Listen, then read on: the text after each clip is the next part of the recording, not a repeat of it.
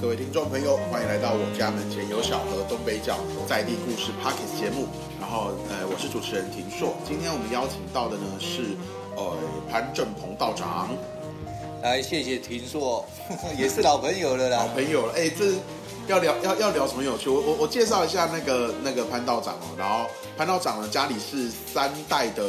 三代的道，三代的呃呃道家的世家。然后其实一直在福隆啊、瑞芳啊，然后双溪啊这一带服务这样子。然后，哎，潘道长有个非常特别的义举，他从哎从几年前开始免费收金。免费收金大概是在三年前三年前，从三年前开始呢，就开始在各个在各个在庙宇呢，因为潘道长他其实算是红头法师，就是做比如说乔迁啊，或者是安神啊这样的喜事喜庆类的事情，或者说呃庙里面的重重大的节庆这样子。那那可是他后来就有有有一个发愿，就是说，哎，其实有很多的人呐、啊他可能会需要呃可能从 g a 啊，或者说他有一些心神不宁的时候，可是他们可能会不敢寻求。所需要的帮助，所以潘道长呢，在在巡回这各个庙宇，在在进行这些法事的时候，就有一个愿说，哎，那我如果都来到这个庙了，那我固固固定，那我也来进行免费的收金，然后服务给给大众这样子。哎，当时怎么会有这个想法？其实当初有这种想法，是因为我是想说，以前那个台北的某一些庙宇，哦，他们有在做试出这个善意，在免费的做一些免费收金。其实我有印象，我国小的时候好像、好像我妈妈有带我到关渡庙，而以前关渡庙是有收金的，我有印象。现在关渡庙好像比较少。现在有没有啊？我都不知道了。哦，最主要是说他们，你看哦，大都市、大城市，他们都有一些我们所谓的那个神明代言人，对哦，跟跟这些阿公阿嬷，他们有在帮忙正在做这些收金。对，可是像我们东北角啊，我们这个地方的话，一些偏乡的话，如果你要寻求这项的服务，你必须要去私人的道坛或者公庙。对。那另外一个比较干对，其实要去私人的地方，哎，你不要讲钱啦，有时候就是一个压压力。有时候我只是啊，跟他按时看不好捆，应该让他骂骂号。可是我要走到一个坛里面，其实我会怕你。因为就是我们在很多世俗，让人家会担心受怕嘛。啊，其实就是说，就是因为这样子，所以我我就是后面我为什么会从一个技能的方面，然后去学术方面，也是要让大众社会有一个安心感。说这个这位道士啊，那至少他也除了技能方面，他也在那个活跃在校园方面。那我也有做一些所谓的文学上面的一个记载。那如果你寻求的这些宗教所谓心灵层面上的安慰也好，还是一些扶持也好，那我也可以主动的付出这些善意，让你有一个安心呐、因为我们也是三代的传承，至少在一个乡间地方也有一些比较比较让人家安心的一个地方。所以道长其实你的收宗就是在大庙里，就是在我我你在庙里面服务的时候，然后你你你同时也提供提供说啊，你这边的信信众，或者说你远道而来的人，如果你愿意来，然后你有你有这个需求，其实我就帮你收金这样。那其实除了道长除了这一个免费的收金的这一个善行之外啊，其实还有另外一个非常我我自己个人是非常佩服的。道长现在是不是在还在淡大就读？对啊，我现在在丹江大学管理学系博士班在在那个就读。哇，哎、我我觉得非常的从从瑞芳到淡水，你是不是要转好几班车？呃，至少三班车啊，台铁到台北火车站，然后呃捷运淡水线对，到淡水的时候又转搭公车去丹江大学。是。可是是什么样的动力让你？像我知道，其实你不算是传统上求学，读博士是真的非常厉害的事情。然后像硕士也是在海海大的海洋文化研究所完成嘛。然后当时的题目是瑞芳这边的妈祖，就是就是你你不是传统典型上的。塔竹音啊，不是传统典型上说啊，我就是小时候功课就很好啊，然后国中就继续升学往上读啊，然后你你是什么？你是什么时候开始觉得说好，我要把这个学位拿到？你你你当时是你你当时是原原原本你你你先第一次就业，你你第一次停下学业是什么时候？然后又什么时候又重新要开始了？我自从那个十九岁正式踏入那个道士一职，那时候是对方高工毕业了，那我也没有想到要继续升学，哦，十九岁瑞芳高工毕业，对啊，那个但气头音啊，因为你没有 你你晚你晚了两年毕业，没有啦，那那十九岁是虚岁啦，我们都是讲虚岁。是。啊，然后就去当兵了。啊，当兵一回来的时候，那就投入了那个道士的职业嘛，啊中间过程当然是年轻的时候，人家对你的信任感也会比较不足，那我也在瑞芳工业区也也做了十几年的那个作业员啊，是，其实也是那个时候刚好也是正正值社会在转型了，就是说，哎，我们当我们在人人生有彷徨或或或或受挫的时候，嗯是不是是不是宗教是我们唯一的一个寻求，或者说我们我们作为提供给大家这样的，不管是心灵的安定，或者是或者是有这样的一些神圣的一些旨意的这些这些传达上，就是到到底我们要有什么样的身份？因为我认为说身份的部分，就是我们既然是一个宗教的职业者，我们必须要把老祖宗传下来一些概念以及智慧，以及宗教给我们一般信众的一些道德的规范，我要必须要传达这个文化的信息给他们。是然后，然后最主要是说，你在这个标杆底下，你在碰到的一些人事物，他需要寻求的这方面的时候，你就产生了重大的一个文化的效果，而不是一直着重在说，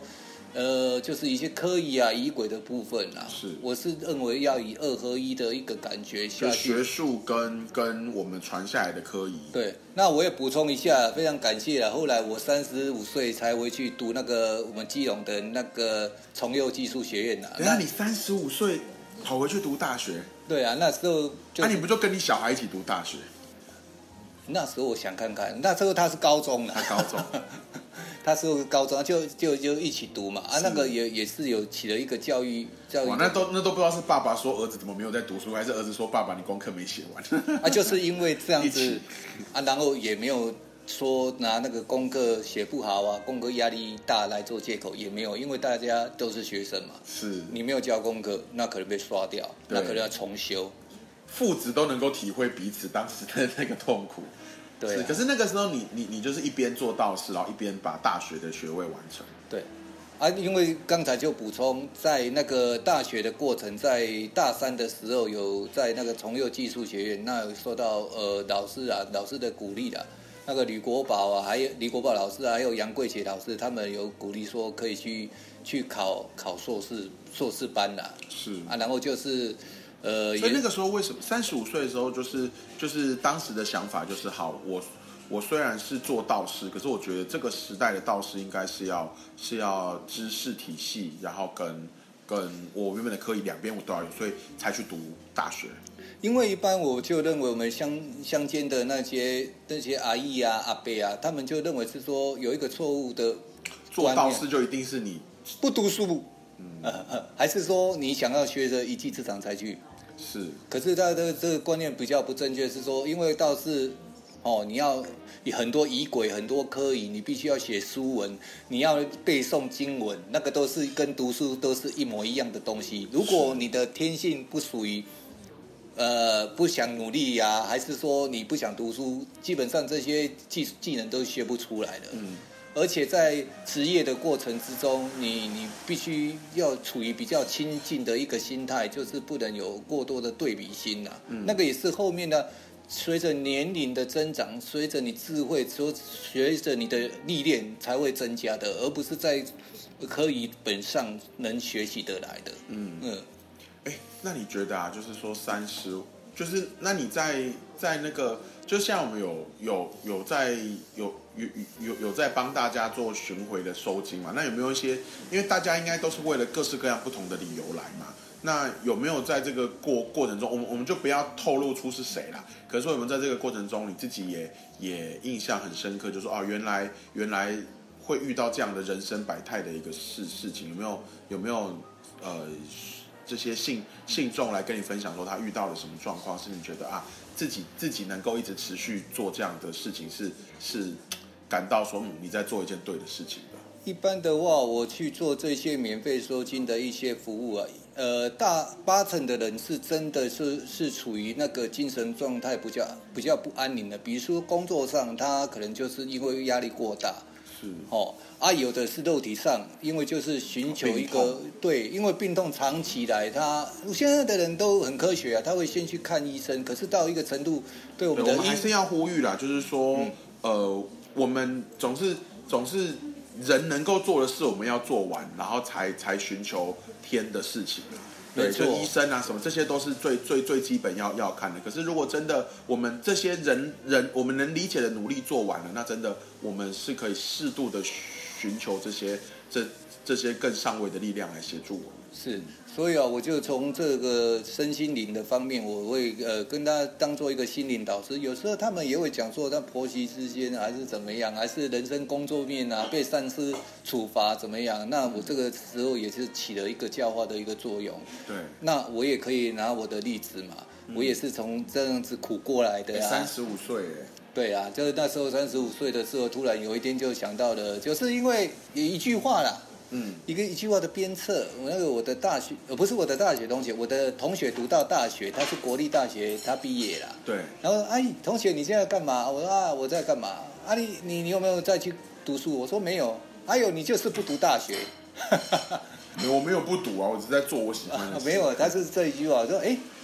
他这句话，那那我我就反向思考，那是不是我也可以去读大学啊？那时候那个重佑技术学院有在招生啊。对，那我想说，就基隆跟瑞芳活动比较近比较近。哦，就基隆是暖暖吗？哦，重佑在那个信义，那个基隆基隆市议会的后面那边那个哦中正公园旁边啊。是那那个他现在是那个重佑科技大学，他是深科大的，嗯那时候是技术学院，那刚好有他有夜校，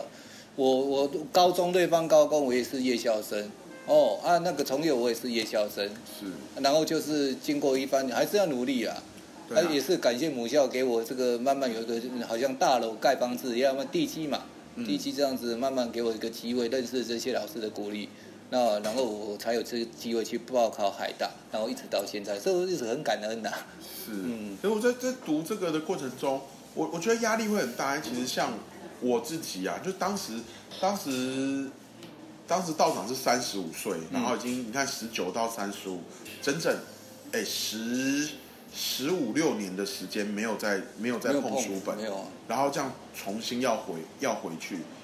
我那个时候有没有什么很痛苦，或者说现在回想起来觉得哇怎么挨得过的事情？有啊，每次啊，每次到尤其冬季东北季风起来的时候，哎，到那个上班哦，你已经白天都上班了，有啦，就工厂我讲的，就就做那个夜作业员搬货啊，那做一些工工作的那些。然后你还要再这样骑摩托车，那大冷风下雨，啊是啊，就是这样子。啊，因为我们这边又非常爱下雨啊，边骑车的时候，冬季来的那个怨言就会在内心起伏了啊。是。啊，就没没道长住猴洞，猴洞是整个东北角下雨算哦。数一数二多的地方，连连墙壁都会都会都会生那个。生香菇啊，对是真对的菇哦。哇，那这个我们讲的谁沟不是发霉，我们是真的床床脚会有木偶的那种就种。白白的 白白的那个，啊，反正就是这样子过程。那那曾经也是质疑自己到底有没有办法把这个四年的大学完成，那时候也是很怀疑啊。对就是一段的过程有一段的。其实不止不只是晚上，因为六六日，如果你说四年要读完，我是一到五的啦，我那个在从从幼读的时候是一读夜校一到五的。哇，那这样要到几点啊？呃，回家的时候他是九点四十五分下课啊，六点六点六点十分上课，九点四十五分下课啊，回到家都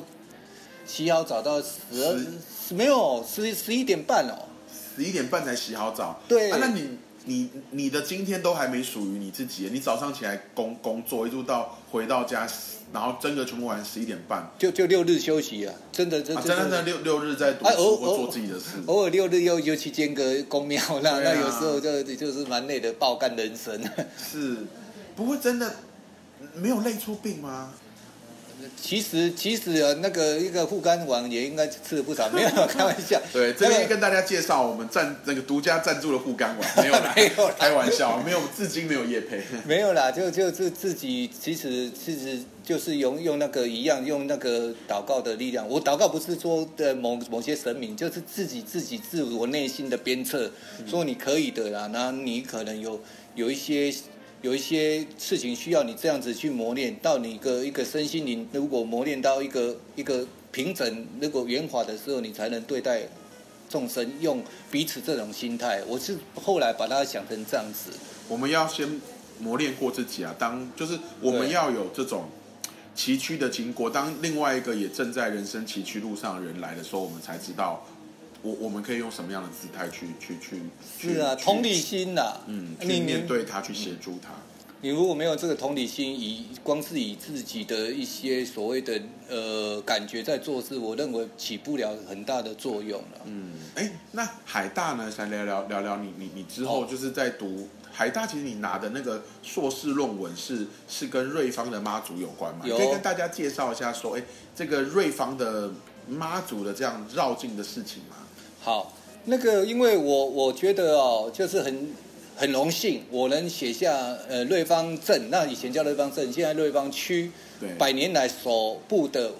有对红洞、金瓜石、九份跟瑞芳的镇镇上。对，就是这些我们的山海市郊区、市区的妈祖绕境统合的一个记载的一个文献。我的全名叫做《新北市瑞芳区妈祖绕境地方文化与观光》，是，所以我是三个层面呐、宗教妈祖绕境嘛，哦，文化地方文化观光的需求。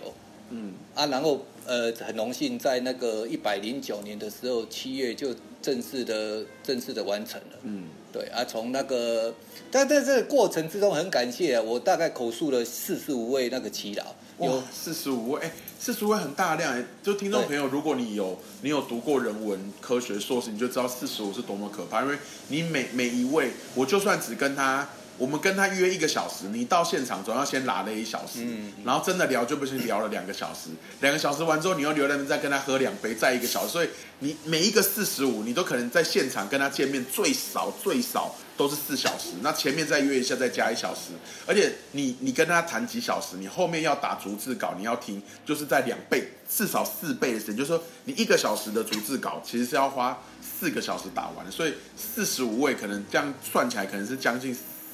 大概快要三百三四百个小时的时间哦。应该有啦，因为哦，你要就像那个庭硕讲的啊，你要去口访别人，你要先先把那个题目列出来，对啊，你回来还要整理。对，逐字稿变编辑稿，是，哎，那个时候有没有自己也因为在这个过程中，哦，虽然我做道士那么多年，然后我我做红头道士，我在瑞芳这么多的庙服务过，嗯可是也因为这样的访谈，你你你你学到，或者说你理解说，哦，原来原来有这样的一个特质的事情，跟听众朋友们聊。因为当然有啊，因为每一个地方每一个地方它可以是是是一个仪轨，就是不变的，可是它的风俗习性它会变啊。比如说鼻头角，鼻头角他妈祖绕境的时候，他最后要呃安坐入庙的时候，他既然有洗港的动作，洗港一般我们讲的问那个野柳。洗港是什么？神明跳下去进港啊，哇，对啊，你看对方区也有啊，你说神明到海里，就对，跳下去那个练丢，练丢的是只有神下去，还是练的人人？人也下去了。哦，对了，你不能只把神没有啦不行这个这个画面听起来有点 把有有点幽默。没有，他就是到最后要安坐入庙的时候，在在那个八月八月二十四、二十五、二十六这三天是鼻头的那个妈祖绕今日，所以你看哦，地方风俗习性鼻性，头就是把港口嘛，海边。对，它不是三月二十三而已，它每一个地区有每一个地区的妈祖绕境的节庆日哎，洗港这一个习俗啊，它代表意义是什么？因为你如果进港，进哦，让就神明到哦巡水域啦。对我不是只有在岸边绕一圈，我到水里面水域啊，看看你们大家有没有过得好了。对啊，就是把他这些可能有受过一些我们讲的那些英雄前辈啊，有可能因为呢以前哦来台的时候，这是那个海洋移民式的居住嘛，对，他海洋移民，他那嗯以前就有一句俚语啊，那个啊六死三生一回头，过这个黑水沟台湾海峡，十个有六个可能会死亡，啊有三个过来，啊一个不行了，就一半就回头了，有这句俚语啊，可能就是那那边的重重六死三生一回头。对有我还以为是在做地方创生的人呢。没有没有啦，三没有没有，生一回头他有这个这句俚语嘛，其实你刚刚讲到海洋，台湾也不只是汉人的海洋移民，然后包括我们自己。然后我前阵子去逛那个台南科学考古馆，里面其实有发现，就是在我们的那个在在那个几千年前呢、我们那个就算台湾还是新石器时代，也有什么菲律宾的玛瑙珠啊，然后哪里其实，然后什么什么太太平洋有纽纽西兰的矿石啊，其实就是不只是汉人移民，其实本来台湾的原住民也真的是一个海洋的这样互相移动的过程。没错，听说有一个支系是从那边，从菲律宾那边开始经过兰屿来，经过台湾啊，达悟族他们那边，我好像是跟菲律宾很近，因为对对对，它有文化。我我有我有一个我有一个很好的朋友，然后他他爸爸妈妈是菲律宾华侨，嗯他们现在都在台湾居嗯居住这样。然后他他大学的时候到蓝屿拍纪录片，然后本来蓝屿人都不太理他，可是有一天他听到蓝屿蓝屿人自己在在用母母语聊聊天，他就说：“哎，怎么跟我妈妈讲的菲律宾话那么像？”就跟他聊菲律宾话，哎，居然有一些话通。我说这是真的，这是他自己突然发现，哎，真的，我讲菲律宾话跟蓝语是可以有有有一点共共同那个发音呐、就好像单字是同样，像我们那个河洛话啊，嗯。河洛话，比如有人说，哎，河洛维，河洛维，河洛话跟那个闽南语好像发音也也有一点雷同啊。嗯，它是这这个真的是可能有有有一些历历史的渊源，对，就有这个进港，所以这个也是第一次知道。说我本来都以为只有没有没有没有，不是陆巡而已，是海巡。那个我真的是这真的是海巡海巡，真的要巡海的，一一般对啊，你看我也以前还没有经过这个珍贵的宗教文化的收集，我也认为是说，哎，就是我们这边最大的支气会，就是说除了地方地方自有的妈祖公庙的妈祖，然后他也会请关都二妈来，嗯，黑脸的关都二妈一起一同绕境，对，对。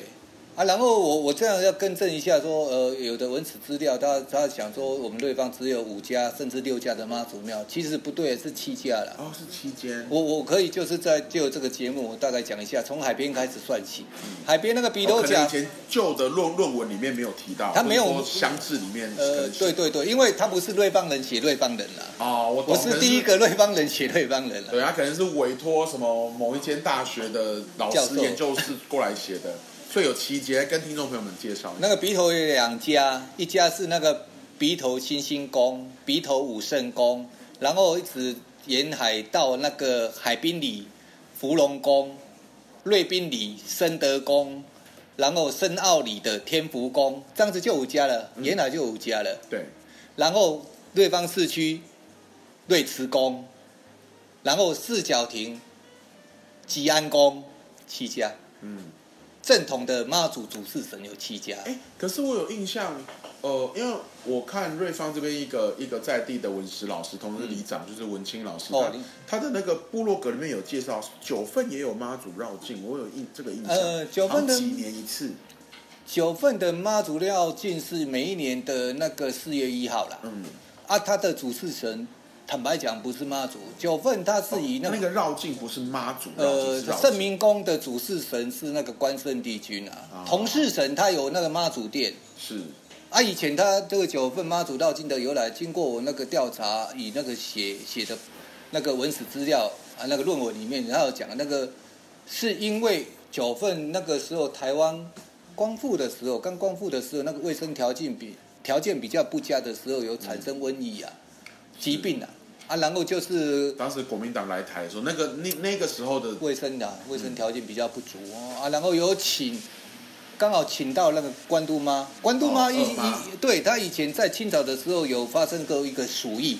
关渡妈的威神威显赫，那时候鼠疫把它有有这样震慑下来是。啊，所以人家以这个这个那个我借由这个这这样子一个方式，然后再请到关都妈来作证，然后就是有把它定下来。哎，我好奇说这边有没有那个妈祖接炸弹的传闻啊？因为我我之前看看一个桌游叫《台北大通行》，然后他说其实在整个北台湾地整个台湾范围内有非常多就是当时空袭的炸弹，然后有那个妈祖出来接炸弹的传闻。因为我在想瑞芳啊，其实就是整个东北角这一带啦，其实以前是重要的矿矿场，听起来感觉起来蛮像是会被盟军空袭的地方。其实你还讲到了核心的，真的是有，那个是在我要跟大家听众报告一下，是那个瑞瑞芳鼻头我。完全相信妈祖接炸弹是出现过事，怎么可能全台湾都有这件事来，我现在就报告一下，那个鼻头五圣宫的那个总干事赖金龙，他曾经他让我口访，他是那个正大的那个大学毕业的。是哦，我口访他，他曾经有讲过，在那个不要小看我们瑞芳公庙的主委，随便一个主委都是正大毕业真的。然后他他这在日据时代的时候，曾经在那个我们那个抗战八年的时候，抗战八年是在那个一九三七到一九四五年。这期间的时候，曾经盟军有要空袭，因为是港区，对，就是要空袭。然后我们那边刚好，对对对，那一颗未爆弹是在民国六十八年的时候，滨海公路开通的时候才把它移走。对，啊，他们小时候在游泳的时候、潜水的时候，那颗未爆弹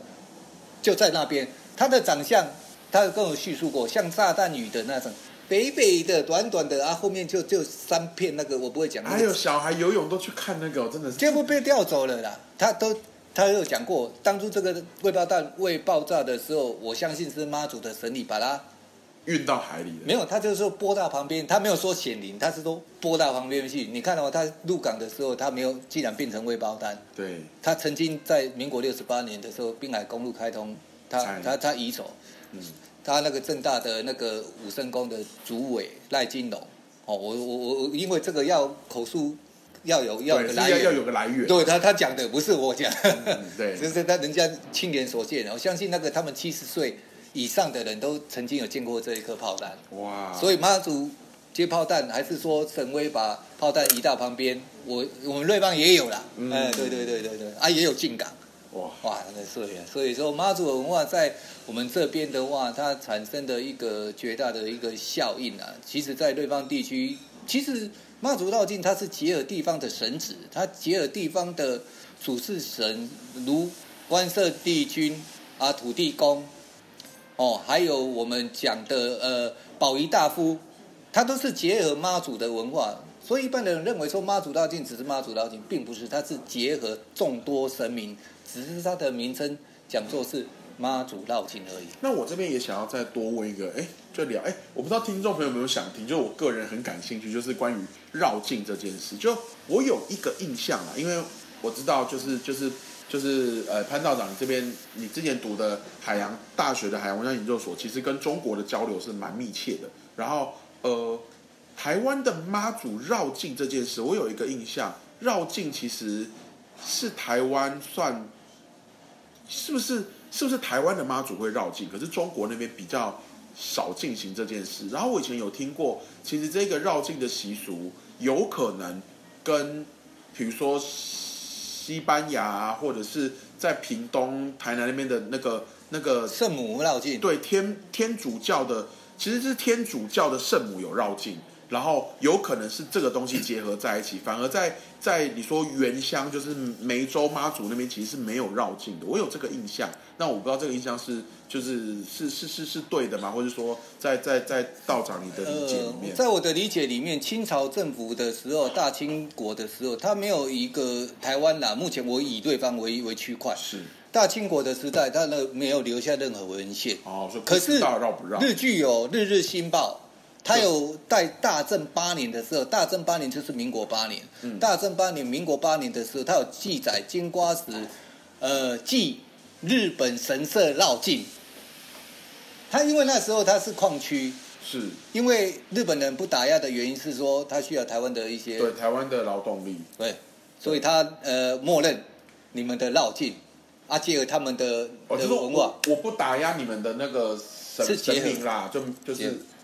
哦，把我们，哎，日本是不是日本的那种神社啊？就是我们会看到男生穿丁字裤，然后扛扛着那个酒桶，那个叫就就他们讲的神教那个叫酒就那个，它有个日语发音啊，有个日语发音，他们那个也像是形态，也像绕，也像绕境嘛，就是走过整个街区。他们是绕境，可是我应该这样讲，他们不叫绕境，它是一个节庆日的一个形态下去做活动。我认为他还是比较偏那个，不像我们这抬神教以前还比较那个男尊女卑的时代。很抱歉我这样讲，男生只能抬抬神教，只是男生。哦，现在后来有改良了，而我们都会比较严谨。嗯，哦，你家里面有怎么样怎么样啊？女性啊，我就在不是神教附近，你不能不能靠近怎么样啊？他们是活动式的范围，大家都可以来来来参加，嗯都可以来玩。那中国的妈祖也有也有绕境这件事吗？这这我比较好因为因为中国妈祖还还是有没有研，就是你的我那部分比较不足啦。那那我相信这个绕境的部分，以以我们这样子，以以现在台台湾这样子世世界三大宗教绕境的，第一个是天主教嘛，耶路撒冷；第二个是麦加。麦加那个回教的卖家圣城的那个嘛，三大宗教对对盛对对盛世啊，大甲妈绕境嘛，嗯。我认为这个绕境应该是这几年比较扩张了。可是话转回来，我认为有文史资料的记载，就是我以对方为例，日日新报那《日日新报》大正八年，它有文字记载，一呃台湾台湾妈祖绕境即日本一同绕境，就是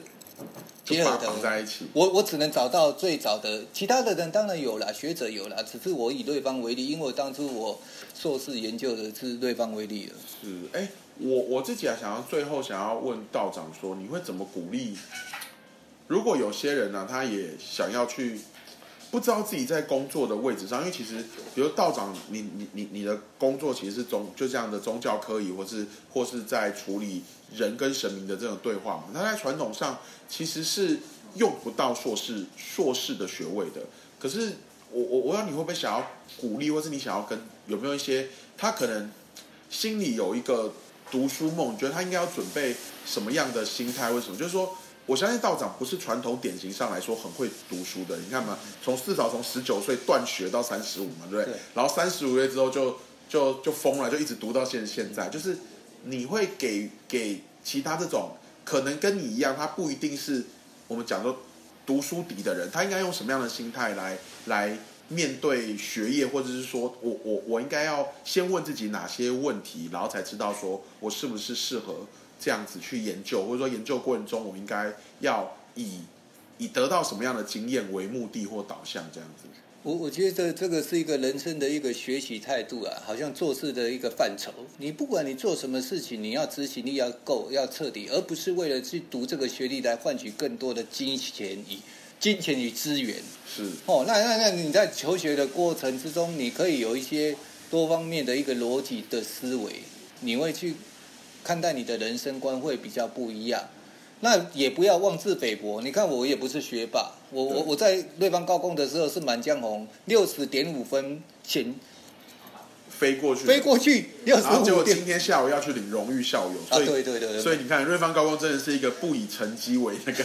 就是他以人人的成就跟那个有没有找到自己的天赋为重点。对啊，你看啊，我们今天要去等，我们等一下节目结结束了，道长就要去领那个瑞芳高工的荣誉校友，真的是真的是很，呃也是也是我觉得是光光耀家门对啊。那个就是哦，我们哦不要妄自菲薄。你看哦，那时候我也不爱读书，然后三年来哦补考了两次。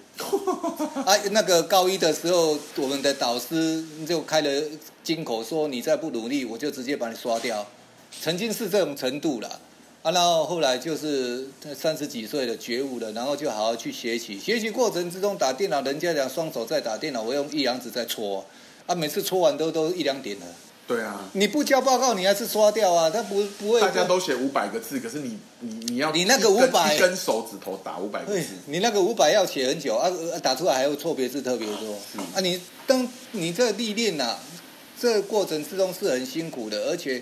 而且、呃有一些外来的一个力量也会干扰你。可是你当你呃猛然回头的时候，把它忍呃就是克服掉的时候，你会发现说，原来态度以及执行力才是最重要，而不是在乎你考了六十分与那个九十九分的那个对应关系。